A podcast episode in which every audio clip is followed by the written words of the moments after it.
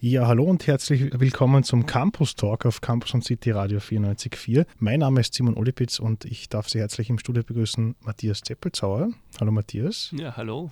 Matthias, du bist äh, Senior Researcher der Forschungsgruppe Media Computing am Institut für Creative Media Technologies hier an der FH St. Pölten. Wie darf man sich die Arbeit in eurem Institut die Forschungsarbeit in allgemein vorstellen? Was sind deine Aufgaben und Tätigkeitsbereiche? Nun, als, äh, als Forscher am, am Institut ist es unsere, unsere Hauptaufgabe natürlich, Forschungsprojekte zu akquirieren abzuwickeln und daraus möglichst äh, gut verwertbare Ergebnisse zu erzeugen. Abgesehen davon machen wir, bringen wir die Forschung auch in die Lehre. Das heißt, ein Teil unserer Aktivität ist natürlich auch forschungsgeleitete Lehre anzubieten. Der Schwerpunkt liegt äh, aber natürlich auf der Forschung und äh, da versuchen wir Grundlagen wie auch Anwendungsforschungsprojekte zu akquirieren und entsprechend dann zusammen mit Researchern, Junior Researchern und studentischen Assistenten dann durchzuführen. Und äh, da gibt es eine Reihe von Projekten, aktuell gerade eines, das den Titel Sony Control trägt, das sich mit Audio-Tracking beschäftigt. Was darf man sich unter Audio-Tracking allgemein vorstellen und womit beschäftigt sich euer Projekt? Das Sony Control Projekt ist ein äh, Projekt, das bei der letzten NetID-Ausschreibung von uns gewonnen wurde.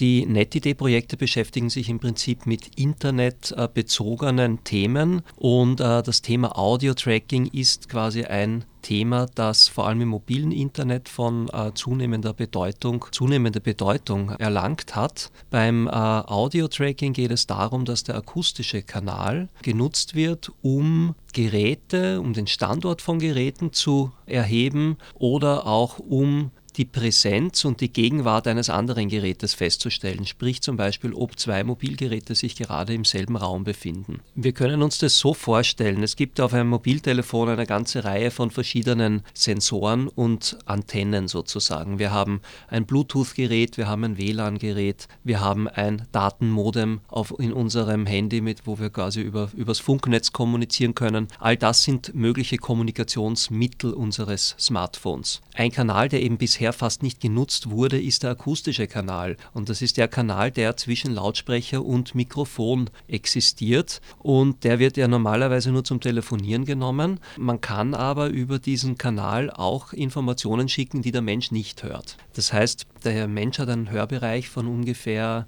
20 bis 20.000 Hertz. In der Praxis endet das bereits bei ca. 18.000 Hertz und alle Frequenzen darüber sind für uns nicht hörbar. Ein äh, Handymikrofon kann aber bis knapp 22.000 Hertz empfangen und ein Handy-Lautsprecher kann auch bis zu einem gewissen Grad in diesem Frequenzbereich aussenden. Das heißt, hier entsteht ein Kommunikationskanal, von dem wir nichts mitbekommen und der auch schwer zu überwachen ist, weil er nicht separat ein- und ausgeschaltet werden kann. Ich kann nur das Mikrofon entweder komplett einschalten oder komplett ausschalten, aber nicht diesen Frequenzbereich separat dazu schalten oder deaktivieren. Dann wäre ein Handy auch unbrauchbar ohne Mikrofon, vereinfacht gesagt. Und das wird auch über Schallwellen oder Ultraschall dann auch sozusagen auch übertragen kann auch jetzt schwer erkannt werden, diese äh, Frequenzbereiche, aber euer Projekt geht da einen Schritt weiter und versucht das zu erkennen. So wie darf ich mir das vorstellen, jetzt auch als Laie, wie das dann abläuft, wie das funktioniert, wie man solche Geräusche auch erkennt und äh, vor allem, wie man den User dann auch informieren kann darüber? Zunächst mal zu dem, zu dem Thema, dass es schwer zu erkennen ist für uns Menschen. Das ist natürlich, liegt daran, dass wir es gar nicht hören. Und diese Ultraschallinformation, die da ausgetauscht wird,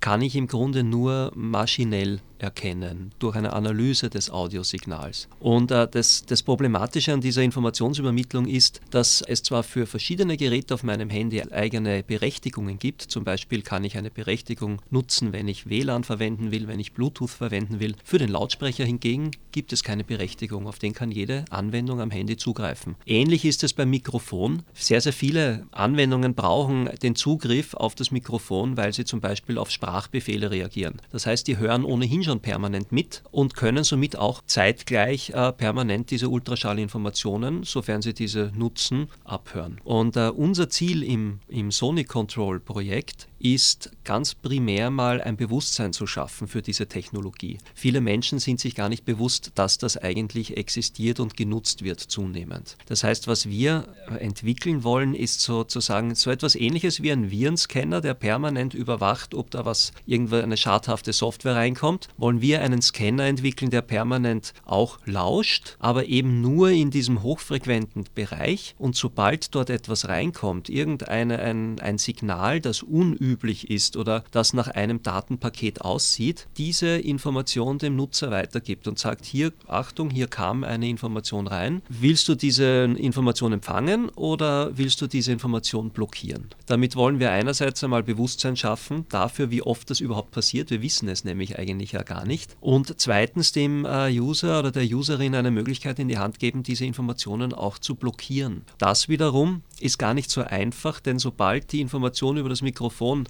empfangen wurde, ist es bereits im Betriebssystem. Und das Betriebssystem kann damit dann bereits etwas tun. Wenn man also jetzt vor dem Betriebssystem bereits eingreifen möchte, dann muss ich quasi einen Filter vorschalten. Das geht aber nicht, weil ja vor dem Mikrofon kann ich quasi nichts, äh, ich kann das Mikrofon nicht stumm machen oder taub machen, besser gesagt. Was unser Ansatz im Projekt sein wird, ist, den Lautsprecher des Handys selbst zu nutzen, um ein Störsignal in, das, in, das, äh, in die Umgebung des Handys einzufügen, sodass die Information, die durchs Mikrofon reinkommt, gar nicht mehr lesbar ist. Und was sind das zum Beispiel äh, für Informationen oder äh, besser gesagt, wer steckt jetzt dahinter, hinter solchen, salopp gesagt, Angriffen? Das ist eigentlich so etwas Ähnliches, was mit RFID auch gemacht wird. Und sobald ich dort vorbeigehe und dieser Code empfangen wird, bekomme ich eine Information zu diesem Bauwerk oder zu dieser Sehenswürdigkeit. Eine andere und genau im Grunde technisch dieselbe Anwendung wäre Werbung, location-basierte Werbung Werbung dem User zu präsentieren oder zu erkennen, wann ein User in ein Geschäft hineingeht. Ich könnte bei einem zum Beispiel Bekleidungsgeschäft am Geschäftseingang so einen Lautsprecher haben. Wenn der User dort reingeht, erkennt das Handy oder erkennt eine App auf dem Handy, die sich der User installiert, dass er jetzt da drinnen ist. Und dann könnte der Shopbetreiber dem User zum Beispiel informieren über Sonderangebote oder ähnliches. Gleichzeitig weiß natürlich der Shopbetreiber dann auch, wann der User kommt, wie oft der User kommt. Er kann das dann verbinden verbinden mit den Einkäufen, die der User tatsächlich tätigt und dann auch natürlich ein Interessensprofil des Users erstellen. Also wir treffen hier wieder sehr viele Problematiken an, die wir generell bei Location-Based Services haben. Der Unterschied ist hier primär der andere Informationskanal. Das Nutzerverhalten im Web wird ja durch Cookies dann auch aufgezeichnet sozusagen. Das ist auch eine akustische Form von Cookies, die da angewendet werden, die sozusagen dann auch personalisierte Werbung sozusagen dann auch weiterleiten können und kommt auch mit den Gefahren vielleicht, wenn jetzt vom Fernseher über die Spielkonsole und das Handy Tablet alles vernetzt ist. Ist das eine Gefahr? Was würdest du sagen, sind noch weitere Gefahren einer, sage mal, Vernetzung von Haushaltsgeräten oder jetzt vielen Geräten? Was können da noch aus deiner Sicht für Gefahren auftreten? Nun, du hast das äh, gerade sehr gut angesprochen. Wenn ich mehrere Geräte habe, zum Beispiel einen Fernseher, eine Spielkonsole und das Handy und diese Geräte haben alle vielleicht äh, Lautsprecher und Mikrofone, so können die im Grunde miteinander kommunizieren und ich könnte somit sehr leicht feststellen, ob mein Fernseher Fernseher und mein Handy sich gerade im selben Raum befinden. Man könnte diese Geräte miteinander koppeln. Man nennt das auch Pairing, Device Pairing. Was ist jetzt da der Vorteil für den Betreiber? Er kann herausfinden, ob quasi das Handy, mein Handy und mein Fernseher derselben Person gehört. Man nennt das Cross-Device-Tracking und das ermöglicht natürlich meine Benutzerprofile, die für das Handy generiert werden und die Benutzerprofile, die für den Fernseher generiert werden, zusammenzufügen in ein noch mächtigeres Benutzerprofil. Das heißt, es kann mehr Information verknüpft werden, die zur selben Person gehören. Und das ist etwas, wo, für das sich äh, viele User, über das sich viele User nicht bewusst sind, was auch viele User nicht möchten, was aber doch tagtäglich passiert. Bestes Beispiel ist, wenn man sich mit, mit seinem Google-Konto bei irgendeinem einer anderen Webseite anmeldet. Dann sind die Daten somit geteilt und wir haben wieder eine Art Cross-Plattform-Tracking in diesem Fall über verschiedene Software-Plattformen, aber das Äquivalent dazu wäre das Cross-Device-Tracking über verschiedene Hardware-Geräte. Bei mir zu Gast ist Matthias Teppelzauer, Senior Researcher in der Forschungsgruppe für Media Computing am Institut für Creative Media Technologies auf der FH St. Pölten. Und wir haben vorhin schon gesprochen über das Projekt Sony Control, ein Projekt zur Abwehr oder vor allem zum Aufspüren und Blockieren von äh, akustischen äh, Signalen, Cookies, wenn man so will, und ein Projekt, das auf Open Source Basis entwickelt wird Laufzeit von einem Jahr, glaube ich, ist jetzt gestartet. Open Source, das heißt, die Ergebnisse werden dann auch der Allgemeinheit äh, zur Verfügung gestellt, also gratis zur Verfügung gestellt, um vertiefend daran weiterzuarbeiten. Was ist der Gedanke dahinter? Der Grundgedanke Gedanke des äh, Projekts ist es, eben Bewusstsein zu schaffen und Privatsphäre zu schützen. Und die Grundidee ist, dass wir dieses äh, Produkt, das wir hier entwickeln oder diese Anwendung möglichst vielen Usern und Userinnen zur Verfügung stellen möchten. Und äh, wir möchten auch, dass das Produkt dann über die Laufzeit des Projektes hinweg weiterentwickelt wird. Und das können wir am ehesten erreichen, indem wir die Software und auch die gesamte Dokumentation zu der Arbeit äh, Open Source stellen, weil wir so einen viel breiteren Entwicklerkreis ansprechen können. Das ist im Grunde das, das Ziel. Und äh, wir hätten gerne, dass diese Anwendung und die Features, die diese Anwendung dann am Ende hat, erweitert werden von einem Kreis äh, von Entwicklern, die sich damit dann beschäftigen. Und was sind jetzt die weiteren Schritte in der Projektentwicklung, die nächsten Steps, die geplant sind? Wir haben jetzt bereits eine relativ große Literaturrecherche durchgeführt nach Techniken, die verwendet werden für diese akustische Informationsübertragung, nach Anwendungen, die das verwenden und auch nach Services und Service-Frameworks, die das anwenden, also Softwarekomponenten. Ein nächster Schritt ist, diese Informationen zu erkennen automatisiert. Dazu wollen wir selber quasi Anwendungen, die solche Tracking-Informationen aussenden, installieren und durchtesten und uns einmal diese Signale ansehen, die da gesendet werden. Denn nur wenn wir wissen, wie die aussehen, können wir sie dann auch entsprechend erkennen. Und äh, das werden wir zuerst prototypisch implementieren, im Grunde um Entwicklungszeit zu sparen. Das heißt, wir werden das in einer, in einer Hochsprache, in einer Skriptsprache implementieren, austesten.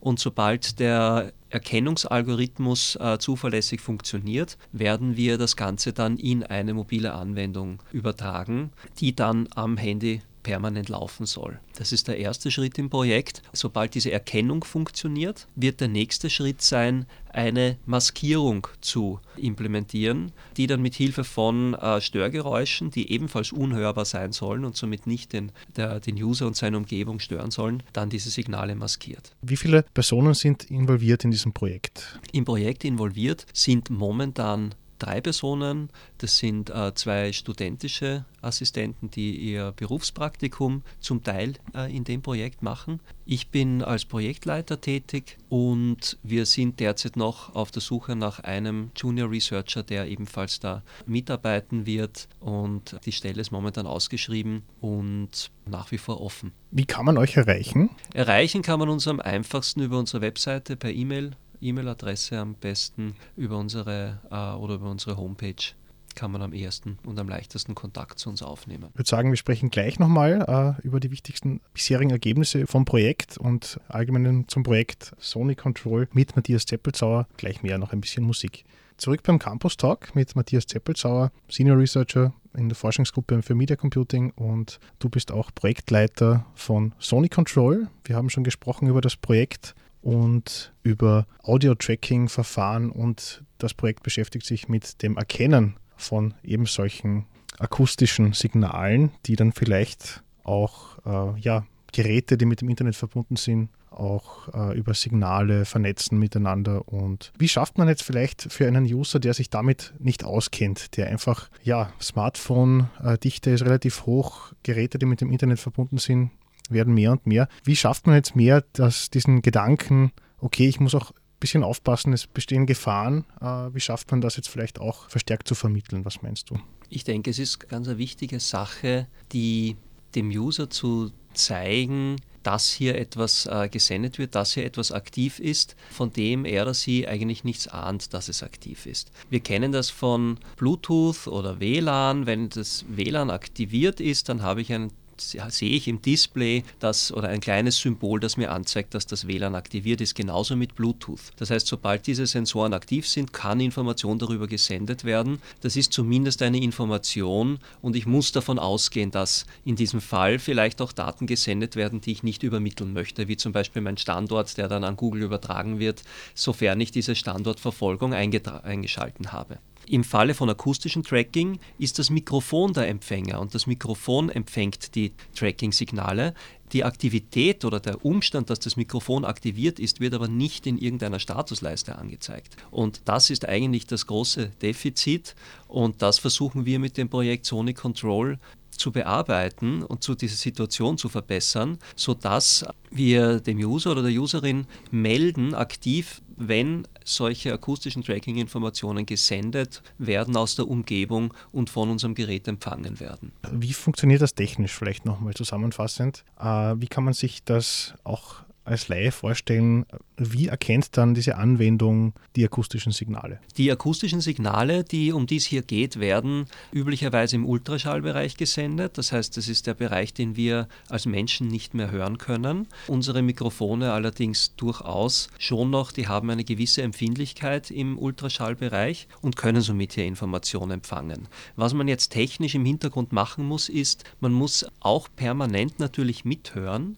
mit auf das Mikrofon Mikrofon und das allerdings nicht in allen Frequenzbereichen, sondern primär in diesem Ultraschallbereich und muss dort die, die Frequenzbänder überwachen und scannen, ob hier ungewöhnliche Muster gesendet werden an und für sich. Denn wenn ich Informationen verschlüssele oder codiere für die Übertragung, dann entspricht das üblicherweise einer Bitsequenz mit Nullen und Einsen. Jetzt kann man sich das so vorstellen, der Nuller bekommt eine Frequenz zugeordnet, der Einser bekommt eine andere Frequenz zugeordnet und jetzt aktiviere ich abwechselnd diese zwei Frequenzen immer für kurze Zeit. Dann entsteht so eine Art Abfolge von unterschiedlich hohen Piepstönen. Man kennt das ein bisschen, wer sich noch erinnert an die analogen Modems wenn sich die verbunden haben oder heute noch zum Teil die Faxgeräte, wenn sich die einwählen, dann wird hier auch so eine akustische Informationsübertragung durchgeführt und durch diese Abfolge von Piepstönen kommunizieren die miteinander, die Geräte. Dasselbe funktioniert auch über, für Mobilgeräte im Ultraschallbereich im Grunde.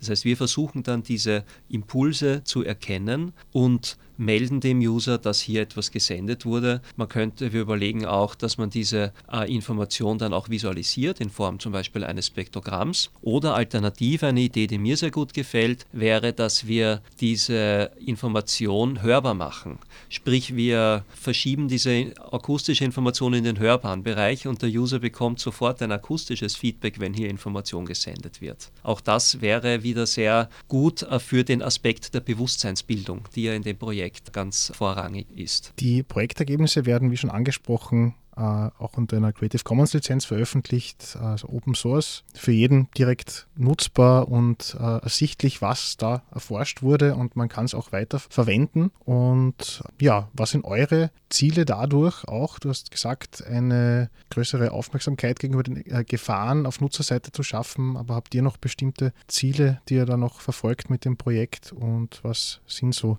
auch die nächsten Schritte. Ja, abgesehen von der, eben der, der Bewusstseinsbildung soll es auch darum gehen, quasi dieses, äh, diese Technologie dann vielleicht in andere äh, Produkte mit einzubauen. Wir haben ja alle oder hoffentlich haben alle auf ihrem Handy gewisse Schutzmechanismen wie Virenscanner, Cookie-Blocker, Firewalls etc. installiert als Apps. Eine Idee wäre, diese Anwendung, also unsere Komponente quasi als Zusatzfeature für solche, in solche Programme dann auch einzubinden. Und das könnte ich mir vorstellen in einem Folgeprojekt dann über unser NetID-Projekt hinaus, dass man dann auch mit Firmen Kontakt aufnimmt und darüber spricht, ob die diese Technologie vielleicht einbauen wollen, ob man hier gemeinsam eine Erweiterung machen möchte. Vielen Dank für den Besuch, Matthias Deppelzauer vom Projekt Sonic Control und alles Gute für den weiteren Projektverlauf. Ja, vielen Dank für die Einladung und ich freue mich auch über Interesse und wenn es Fragen gibt, kann, kann man sich gerne per E-Mail an mich wenden.